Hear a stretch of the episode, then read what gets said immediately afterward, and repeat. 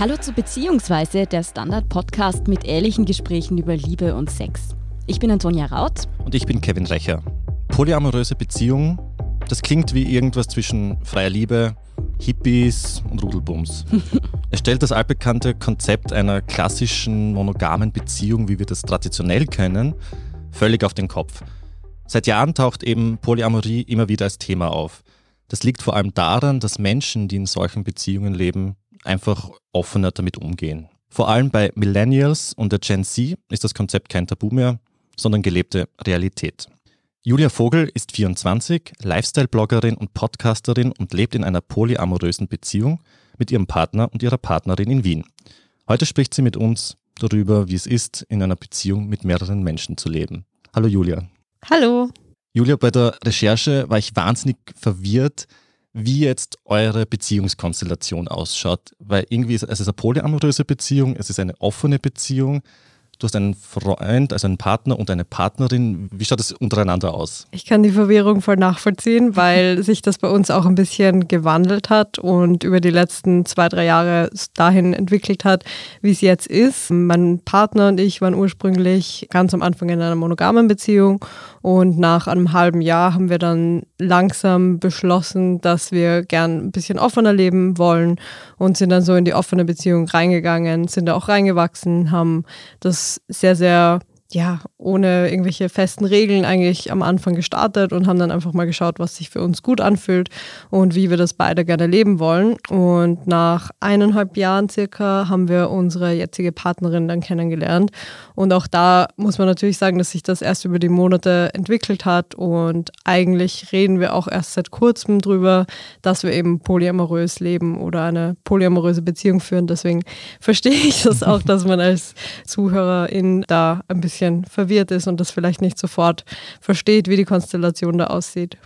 Ihr seid jetzt nicht nur polyamorös, sondern auch noch in einer offenen Beziehung, oder? Genau, es gibt unterschiedliche Arten von polyamorösen Beziehungen. Das heißt, wenn drei Personen involviert sind, Triade.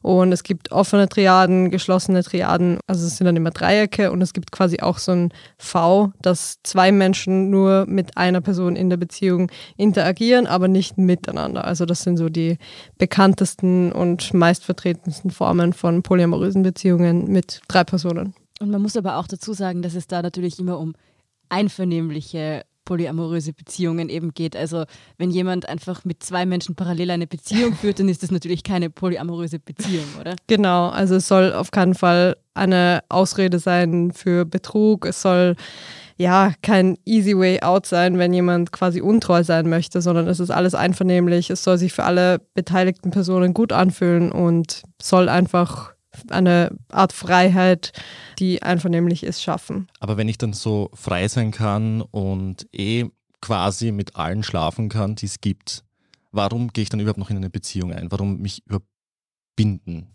Ich glaube, Menschen unterschätzen, wie unterschiedlich die Formen von Liebe sind und wie wenig man die jetzt miteinander vergleichen kann. Also man kennt das ja auch vielleicht als komplett monogam lebender Mensch.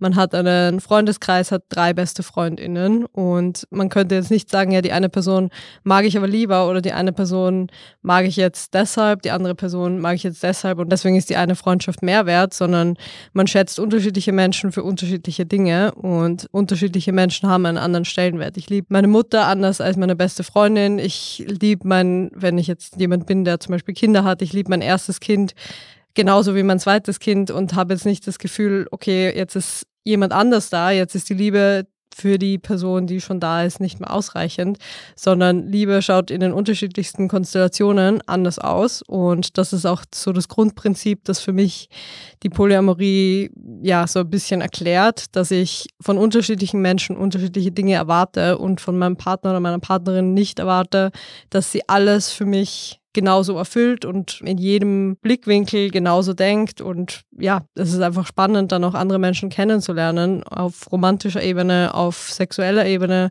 Fühlt sich einfach gut an. Ich glaube, darauf läuft es dann immer hinaus. Man muss vieles gar nicht erklären. Man kann, wenn man ein intuitiv lebender Mensch ist, wie ich behaupten würde, dass ich bin, fühlen sich bestimmte Dinge einfach richtig an und dann geht man denen irgendwie nach und so sind wir auch da reingekommen. Mhm. Es ist ja meistens leider so, dass man für die Leute da draußen immer alles erklären muss und in Schubladen stecken muss und nicht für einen selbst. Was mich jetzt interessiert hätte, du hast ja gesagt, dein Partner und du, ihr habt zuerst eine Beziehung geführt.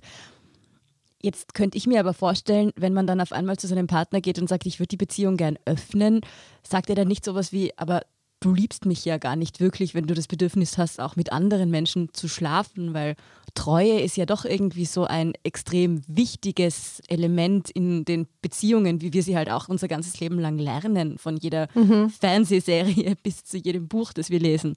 Absolut, also ich kann das auch nachvollziehen, weil wir eben so sozialisiert werden mit Monogamie, als das ist das einzige Beziehungsmodell, das existiert und Liebe funktioniert nur, wenn man auch sexuell exklusiv ist.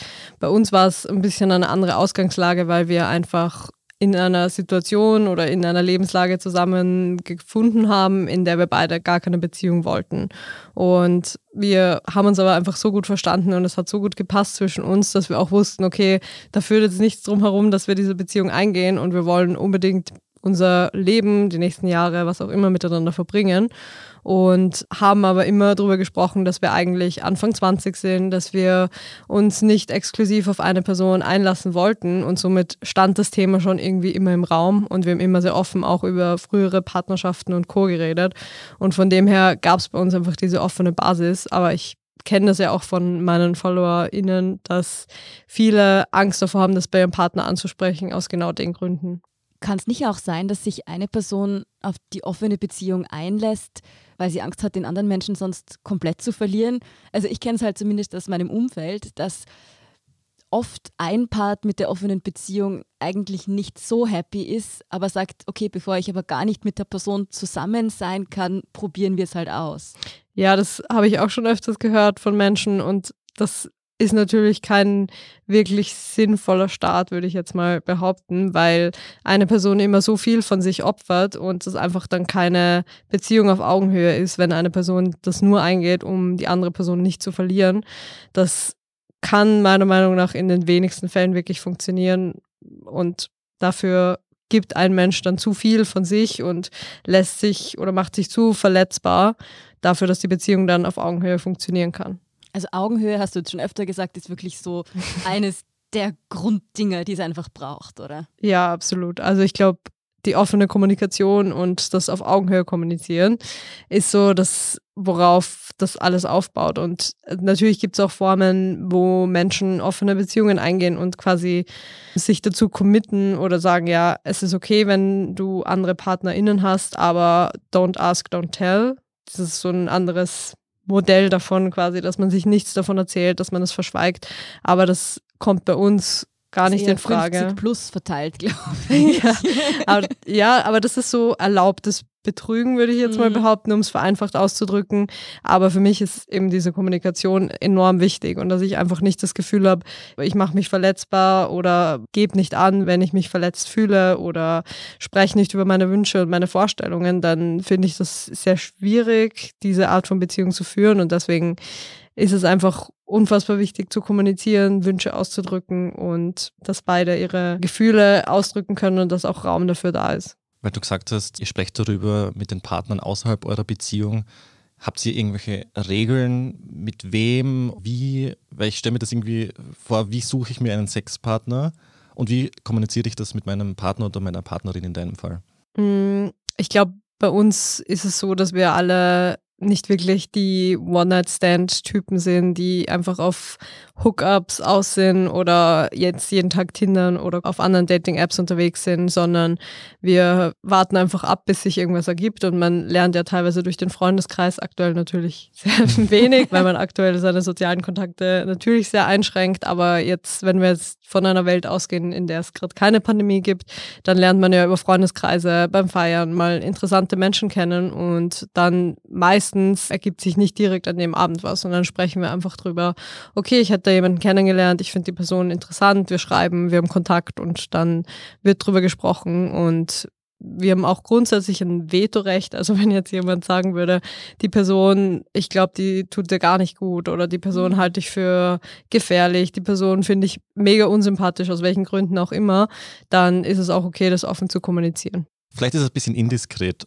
aber macht ihr das dann alleine? Macht ihr das zusammen? Ist das so zu dritt? Unterschiedlich. Es gibt eigentlich alles. Also mhm. wir haben alle Erfahrungen schon gemacht, würde ich sagen. Und hin und wieder ist es auch ganz witzig. Also zum Beispiel früher, als man noch reisen konnte, wenn ich dann mit meiner Partnerin auf Reisen war und wir dann gemeinsam getindert haben, dann gehen wir auch mal gemeinsam auf Dates. Aber in den meisten Fällen datet schon jeder für sich alleine.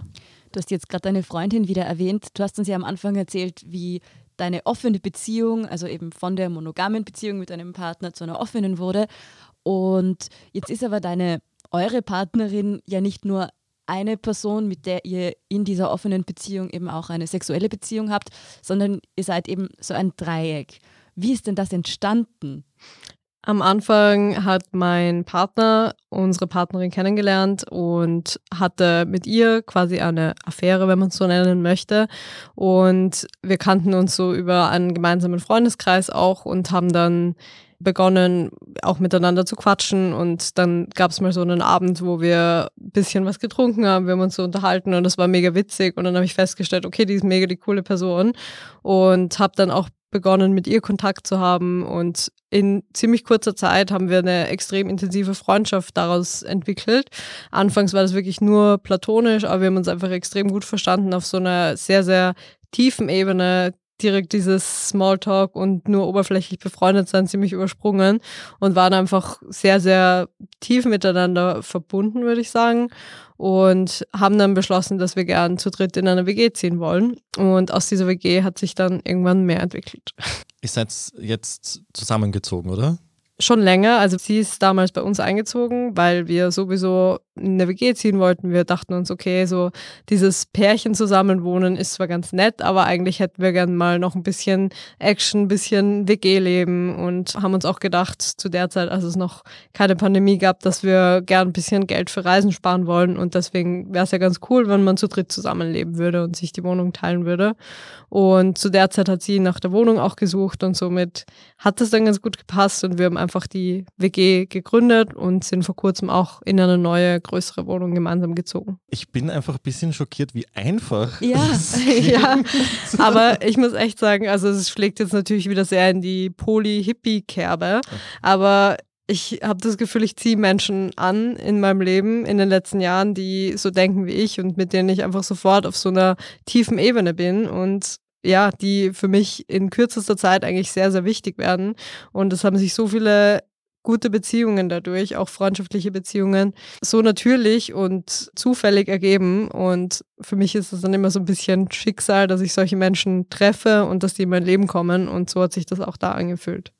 Habt ihr auch einen Freundeskreis, in dem das unter Anführungszeichen, also normal ist immer so ein blödes Wort, aber in dem es viele solche Beziehungsmodelle gibt? Oder seid ihr da eher so das Paradiesvogel-Dreieck unter lauter monogamen Pärchen? Nee, ich muss echt sagen, unser ganzer Freundeskreis ist eigentlich sehr offen. Also natürlich leben nicht alle in offenen Beziehungen, aber das war nie wirklich ein Thema oder nie etwas, das verurteilt wurde. Die meisten sind auch Teil der LGBTQAI-Community und da sind offene Beziehungen ja sowieso mehr vertreten. Das heißt, ich würde sagen, es ist so 50-50. Die halben Menschen in unserem Freundeskreis sind in offenen Beziehungen und die anderen sind zwar in monogamen Beziehungen oder Single, aber grundsätzlich von ihrem Mindset auch sehr, sehr offen. Als deine Partnerin zu euch in die Beziehung dazugestoßen ist, hat es da gar keinen Konflikt gegeben? Waren da nie irgendwie Diskussionen? Ich stelle es mir fast zu harmonisch vor. Also ich glaube, es gibt nie Beziehungen, in denen es gar keine Konflikte gibt. Und ich glaube, das ist auch ganz wichtig, dass man mal aneckt, dass man mal bestimmte Probleme hat oder dass jeder eben mit seinem Ego und seinem eigenen Denken so beschäftigt ist, dass man irgendwie verpasst, was eigentlich gerade in den anderen vorgeht und dass man das nicht sofort anspricht. Aber ich glaube, wir sind ganz gut darin, solche Dinge dann auszusprechen und früher oder später das wirklich intensiv auszudiskutieren. Also bei uns gab es viele Abende, gerade jetzt im Lockdown, wo wir stundenlang zusammengesessen sind und über solche Themen geredet haben, nochmal aufgearbeitet haben, wie haben sich die anderen in einer bestimmten Situation gefühlt und wie ist es vielleicht bei der Person selbst angekommen, weil man immer eine andere Wahrnehmung von Umfeld hat, wie es wirklich stattgefunden hat. Und deswegen finde ich das ganz wichtig, dass man da sich updatet und das machen wir, glaube ich. Und deswegen sind diese Konflikte zwar irgendwo da, und kommen immer wieder auf, aber werden dann auch aufgearbeitet und am Ende fühlt sich jeder irgendwo verstanden. Was für eine Rolle spielt Sexualität in eurer Beziehung, würdest du sagen? Weil der Kevin hat es am Anfang schon angesprochen, gerade wenn Menschen so zum ersten Mal von offenen und polyamorösen Beziehungen hören, dann denken sie irgendwie an die volle Hippie-Schiene mit permanenten Orgien und keine Ahnung was. Aber ist es überhaupt so ein großes Thema oder ist im Endeffekt eure Beziehung auch mehr Bauernmarktbesuche als irgendwie, wie es der Kevin gesagt hat, Rudelbums? Schön, dass wir das Wort nochmal aufgeschnappt haben. Also ich würde sagen, das ist ein Stigma, mit dem man am allerhäufigsten konfrontiert wird, dass es ständig nur um Sex geht, dass man jede Woche zehn neue Menschen trifft und dass man auch das verrückteste und experimentierfreudigste Sexleben hat. Aber ich würde sagen, Sex spielt wie auch bei monogamen Beziehungen mal mehr, mal weniger eine Rolle. Es gibt immer Phasen, das wird wahrscheinlich jeder und jede kennen, in denen man einfach Stress in der Arbeit hat, in denen man mit sich selbst nicht so im Reinen ist wie in anderen Zeiten und wo dann einfach Libido und Lust eine geringere Rolle spielen. Und die Zeiten sind für uns völlig normal und okay. Und ich glaube, was uns wichtiger ist, ist körperliche Nähe und Intimität, die aber nicht sexuell sein muss. Also, dass man trotzdem Berührungen hat, trotzdem kuschelt, sich umarmt und ja, das spielt für mich auch eine übergeordnete Rolle. Und es gibt natürlich Phasen, wo Sex auch eine Rolle spielt und es ist auch etwas, das ich persönlich genieße, aber es ist nicht auf Platz eins von den Dingen, die für mich wichtig sind in einer Beziehung. Wenn du weißt, dass dein Partner oder deine Partnerin mit anderen schlafen, Findest du das auch selbst irgendwie vielleicht ein bisschen erregend, wenn du weißt, die haben jetzt was mit dem anderen und du stellst dir das ein bisschen so vor? Ja, ich finde schon. Also das ist dieses voyeuristische, ich glaube, viele Menschen gestehen sich das selber nicht zu, aber es steckt schon so ein kleiner Voyeurist, kleine Voyeuristin in jedem Menschen und das ist ja auch der Grund, warum Menschen Pornos konsumieren und erotische Inhalte, weil es uns einfach anspricht in unserer Sexualität. Also ich kann natürlich immer nur für mich sprechen, aber ich glaube, also auch so, was ich so von Menschen rückgemeldet bekomme aus meiner Community, ist es einfach etwas, das die Beziehung natürlich aufregender macht. Und das spielt auch für die Sexualität, glaube ich, innerhalb der Beziehung immer eine Rolle, dass dieses aufregende Neue bei den anderen auch vielleicht nur gerade vorhanden ist, aber das auch für einen selbst irgendwie dann immer aufregend und schön sein kann. Mhm, aufregend und schön, aber es kann sicher auch mal Eifersucht reinkommen. Darüber sprechen wir nach einer kurzen Pause mit Jules Vogel.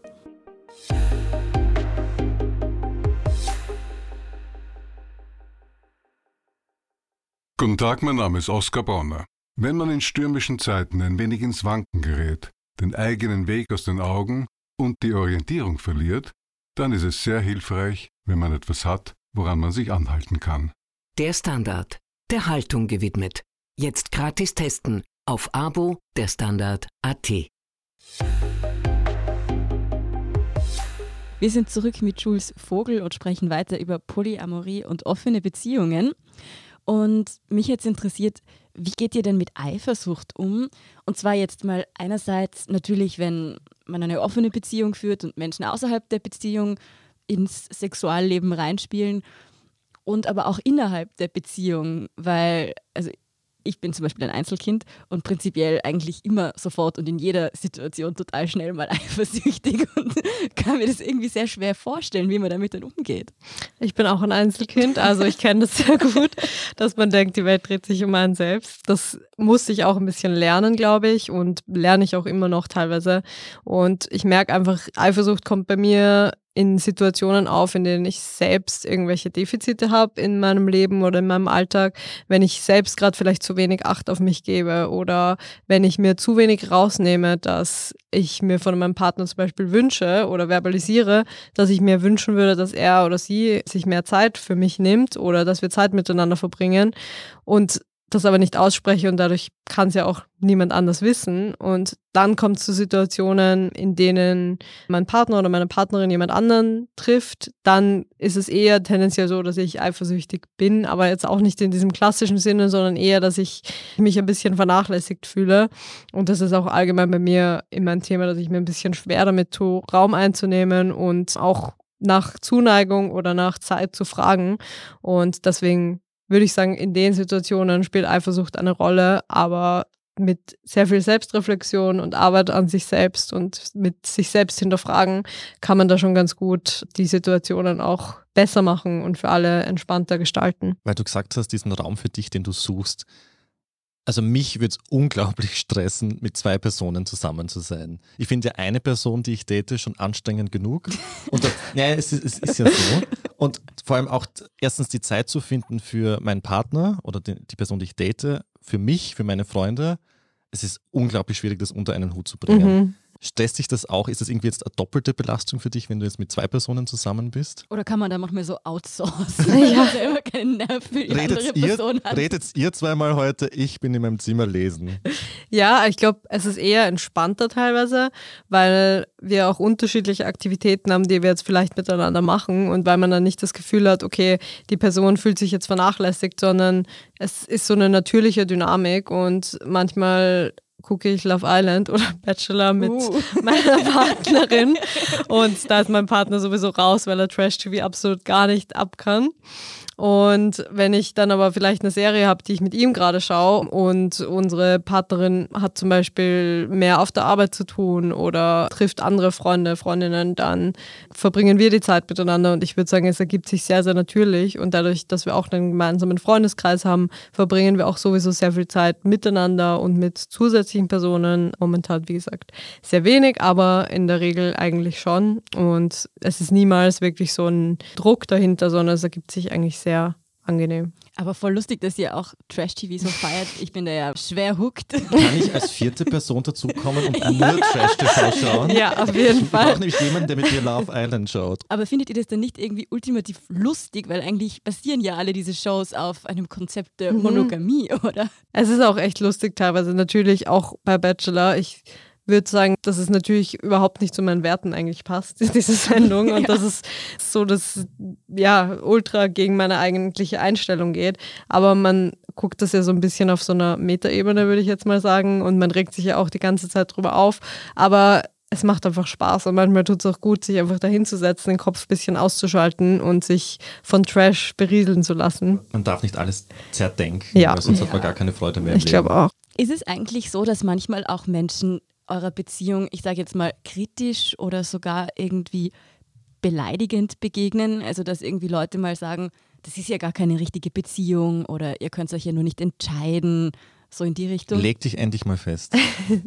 Ich glaube, das Problem ist, warum Menschen mit solchen Argumenten kommen, also gerade Menschen, die uns jetzt vielleicht nicht so gut kennen oder uns nicht so nahe stehen oder nur meine Online-Inhalte konsumieren, dass sie sich angegriffen fühlen davon, dass ich so ein anderes Modell lebe, als sie leben und dass sie glauben, nur weil ich das für mich als passend empfinde, möchte ich ihnen die Monogamie absprechen, was ja absolut nicht der Fall ist. Ich bin eine große Verfechterin von Monogamie, wenn es für jemanden passt. Es ist nur einfach nicht das Modell, das ich gerne leben möchte. Aber ich finde einfach, dass die beiden Modelle koexistieren sollten und dass es mehr Präsenz haben sollte oder mehr Anerkennung finden sollte, dass es auch andere Formen der Liebe gibt als Monogamie.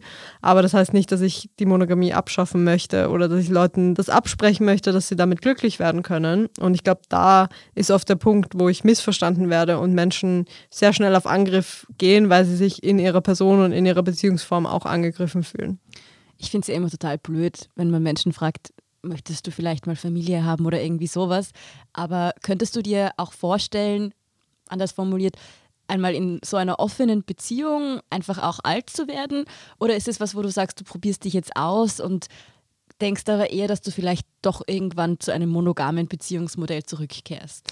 Ich kann es mir aktuell nicht vorstellen, aber ich bin immer so, dass ich nichts in meinem Leben zu 100% ausschließe und man weiß ja nie, wie sich Dinge entwickeln. Aber so unser Traum gerade ist auch so mit unseren Freunden und Freundinnen irgendwann so ein Haus zu haben oder so ein ganzes Wohnhaus, wo jeder die eigene Wohnung hat, aber wir so quasi verbunden sind oder einen gemeinsamen Garten haben. Also schon sehr in diese Kommunen-Hippie-Richtung, aber ich fände es einfach extrem cool und ich kenne es sogar von Menschen, die monogam leben, dass sie anfangs als WG gestartet sind und jetzt vielleicht Mitte 50 sind und am Land gemeinsam ein Haus haben oder zwei Häuser nebeneinander und quasi so gemeinsam ihr Leben verbringen. Und das finde ich einfach ein extrem schönes Konzept und das kann ich mir für mich sehr gut vorstellen. Kinder spielen bei mir nicht wirklich eine Rolle. Das schließe ich zu 90 Prozent aus, würde ich sagen. Würde ich mich auch nie 100 Prozent festlegen, aber ist jetzt nichts, was ich wirklich in meiner Lebensplanung sehe. Aber ja, wie gesagt, dieses Kommunenhaus finde ich eigentlich eine coole Vorstellung. Weil du gesagt hast, du bist auch offen für, sag mal, für alles, Mhm. wenn man das so salopp sagen kann. Das heißt, wenn jetzt eine vierte Person passen würde, wäre das auch okay für eure Beziehung, wenn alle damit einverstanden wären. Oder habt ihr so eine, wir müssen noch in ein Auto passen, Regel? Dafür ist ja noch genug Platz. ich kann es mir aktuell sehr schwer vorstellen, dass wirklich eine vierte Person in diese Konstellation so reinkommt, ja, wie wir jetzt quasi miteinander sind. Aber was wir oder was ich nicht ausschließen würde, ist, dass wenn zum Beispiel mein Partner oder meine Partnerin sich in jemand anders noch verliebt, dass die Person mit der Person noch eine Beziehung führt auf eine andere Art. Ich finde, man muss es nie so auf eine Ebene bringen oder nie so gleichsetzen, aber dass da mehr Personen eine Rolle spielen dürfen, würde ich auf jeden Fall sagen. Das schlägt ja wieder auch in die Kerbe, die ich vorher schon angesprochen habe, dass unsere Freunde und Freundinnen oder andere Personen im Leben auch eine extrem große Rolle spielen können, dass man extrem tiefe Liebe für jemanden empfindet, auch wenn das keine romantische Liebe ist und dass man das nicht gegeneinander aufwiegen muss. Und deswegen würde ich sagen, ist das alles nicht so strikt einzuordnen, sondern sehr, sehr flexibel. Du hast vorher gesagt, dass eigentlich so richtig strenge Regeln habt ihr nicht, sondern es wird eher immer über alles kommuniziert.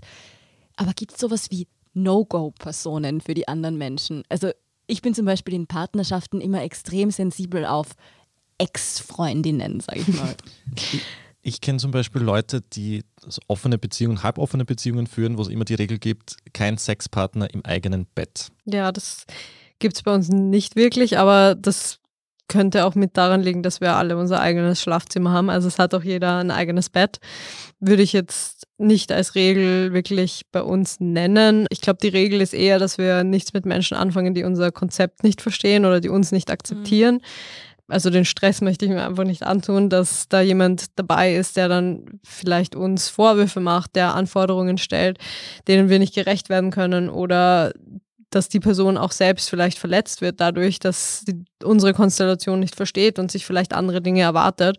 Das würde ich eher so als einzige Regel nennen, dass ich da dann oft sehr kritisch bin, wenn meine Partnerin oder mein Partner jemanden kennenlernen und sagen, ja, die Person hat noch nie was von offenen Beziehungen oder Polyamorie gehört, dann bin ich immer ein bisschen so, äh, I don't know. Deswegen würde ich sagen, das wäre als einziges zu nennen. Aber schon auch vielleicht eher, damit keine außenstehenden Personen auch verletzt werden Ja, oder genau. was Falsches erwarten. Genau. ne? Ja, das bringt einfach immer Drama und ich glaube, vieles an Drama im Leben kann man auch vermeiden. Das heißt nicht, dass es immer alles positiv laufen muss und es nie Konflikte geben darf, aber vieles kann man auch vorab sich schon denken und kann Herzschmerz und Drama vermeiden. Drama und Herzschmerz bitte nur beim Bachelor. ja, absolut. Und Love Island. genau. Du gehst ja sehr offen mit deiner Beziehung auf Instagram, in deinem Podcast, Mhm. in, auf deinem Blog damit um. Wie war das zu Beginn, als ihr eure Beziehung geöffnet oder eine polyamoröse Beziehung begonnen habt, das eurer Familie zu sagen? Ich glaube, meine Familie wurde da immer so ein bisschen außen vor gelassen. Klingt sehr negativ oder es klingt so, als hätte ich es ihnen bewusst nicht erzählt. Aber ich hatte immer das Gefühl bei meiner Familie, dass sie sehr entspannt mit allem umgehen und mich einfach nur glücklich sehen wollen. Und ich erzähle ihnen Dinge, aber ich mache nie so diese große Ankündigung so von Mama, Papa, ich muss euch jetzt was sagen, sondern ich erzähle ihnen einfach immer von meinem Leben und halte sie so ein bisschen up to date und sie denken sich dann schon so ihren Teil dazu. Und so hat sich das dann irgendwie auch immer ergeben. Also auch was meine Sexualität angeht. Ich bin nie zu meinen Eltern hingegangen und habe gesagt, Mama, Papa, ich bin bisexuell, sondern ich habe einfach irgendwann meiner Mama erzählt, ja, ich habe die Frau kennengelernt und die finde ich echt cool. Also ich habe sie immer so ein bisschen vor vollendete Tatsachen gestellt, aber auch, weil ich wusste, dass sie gut damit umgehen. Und das war auch nie wirklich ein Thema oder nie ein Problem, weil sie eben mich einfach glücklich sehen wollen. Und dasselbe sehe ich auch bei meiner Partnerin und bei meinem Partner. Ja, irgendwie klingt das alles viel unkomplizierter und besser, als man sich das gedacht hätte und irgendwie auch entspannter einfach. Als Wenn- jede meiner monogamen Beziehungen. Wir haben jetzt bestimmt Zuhörerinnen und Zuhörer, die sich denken, hm, das Konzept klingt eigentlich wesentlich praktikabler und spannender, als man sich das gedacht hätte. ich bin schon überzeugt.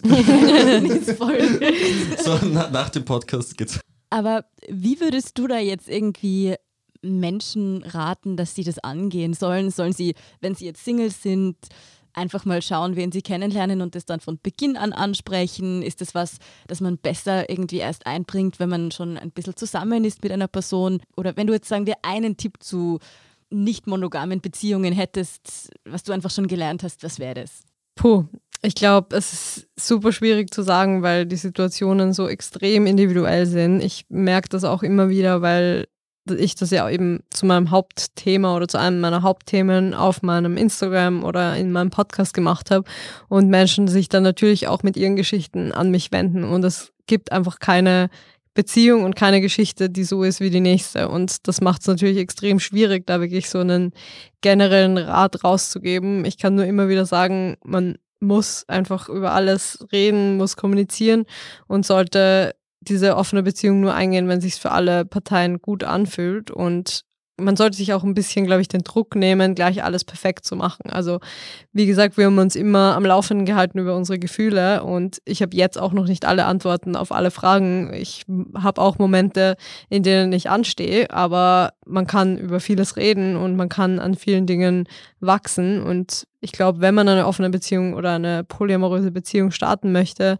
sollte man sich den Druck nehmen, direkt alles perfekt festgelegt zu haben, alle Regeln perfekt festgelegt zu haben und alle Verletzungen und Kommunikationsprobleme zu vermeiden, weil es wird einem niemals gelingen, dass man das von Anfang an perfekt hinkriegt und solange man über alles reden kann, kriegt man das schon irgendwie hin, wenn man das möchte und wenn das für alle in Ordnung ist.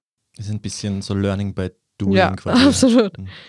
Ja, also ich habe heute auf jeden Fall schon gelernt, dass offene Beziehung und Polyamorie wesentlich mehr kommunizieren und selbstreflektieren heißt. Schrecklich, schrecklich. Aber ich muss auch echt sagen, das kriege ich auch oft mit von Menschen, die auch monogam leben, dass sie genau diesen Aspekt von den offenen Beziehungen oder von polyamorösen Beziehungen mitnehmen in ihre monogame Beziehung und davon auch extrem profitieren. Weil ich glaube, viele sprechen nicht über ihre Gefühle oder über das, was passiert, weil Monogamie schon so ein gefestigtes Bild ist und man denkt, okay, die Beziehungen, die ich geführt habe, haben so und so ausgesehen und die Beziehungen in meinem Umfeld sehen so und so aus. Also sind diese Regeln und alles, was so im Rahmen ist, irgendwie schon festgelegt. Und man kann aber ja die Beziehung, auch wenn sie monogam ist, so gestalten, wie man möchte. Jeder Mensch, jede Beziehung ist unterschiedlich und ich glaube, da lernen Menschen dann oder haben das bei mir so gesehen, so hey, ich muss meine Beziehung nicht führen wie mein Nachbar, meine Mutter und meine Schulfreundin, sondern ich kann meine Beziehung so führen, wie ich möchte und kann mit meinem Partner oder meiner Partnerin auch darüber sprechen, wie wir die Beziehung gestalten wollen. Also irgendwie auf ein vielleicht blödes Bild runtergebrochen, die meisten monogamen Beziehungen sind so von der Stange gekauft und ihr habt eure irgendwie maßgeschneidert? Ja, es klingt irgendwie so, das klingt ein bisschen negativ und ich glaube, es gibt auch durchaus monogame Beziehungen, in denen mhm. toll kommuniziert wird. Aber ich habe schon mitbekommen, dass viele Menschen eben dann vergessen, dass sie kommunizieren sollten und dass nicht alles einfach gegeben ist.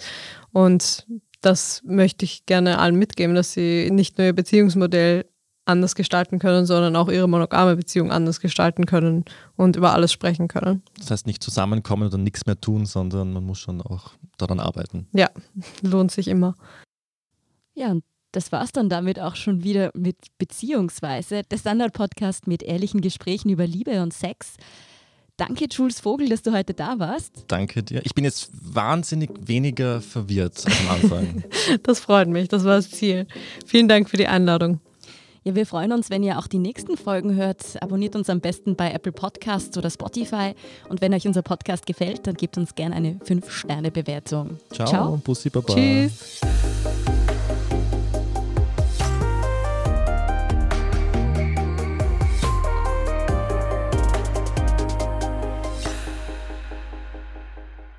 Guten Tag, mein Name ist Oskar Bonner. Wenn man in stürmischen Zeiten ein wenig ins Wanken gerät, den eigenen Weg aus den Augen und die Orientierung verliert, dann ist es sehr hilfreich, wenn man etwas hat, woran man sich anhalten kann. Der Standard, der Haltung gewidmet. Jetzt gratis testen auf Abo der Standard.at.